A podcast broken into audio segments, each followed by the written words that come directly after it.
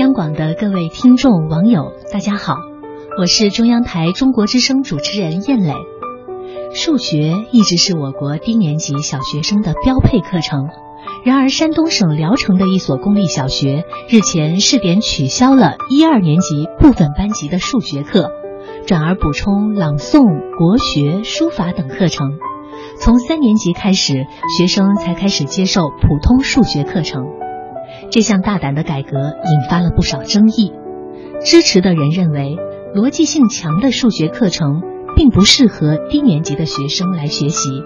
那么，反对的声音则表示，数学课程牵一发而动全身，取消会让孩子跟不上今后的课程。那么，您知道其他国家的小学数学教育是如何进行的吗？近邻韩国和中国的情况相似。语文、数学、英语一直是韩国学校从小学到高中毕业最重要的课程。近年来，随着韩国电信业的兴起，理科生越来越吃香，自然而然的，基础教育阶段对数学的重视程度也就越来越强。除了日常的校内数学课程，家长们还会把孩子送到补习班里去进行强化。半球的澳大利亚小学数学并不难，它没有标准的课本，只有一个大致的教学大纲。很多数学教学都是和日常生活有关的，真正有点难度的计算，比如说四则运算，都要到小学高年级才会学到。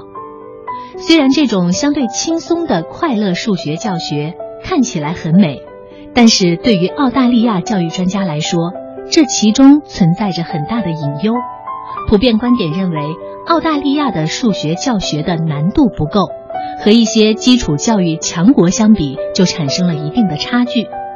而英国人对于数学教育，特别是入门的小学数学，就有着不一样的理念。老师们会培养孩子们对于数学的兴趣，而不是一味的灌输知识。但不可否认的是。在现实生活中，一般英国人的确是有一些计算上的窘境。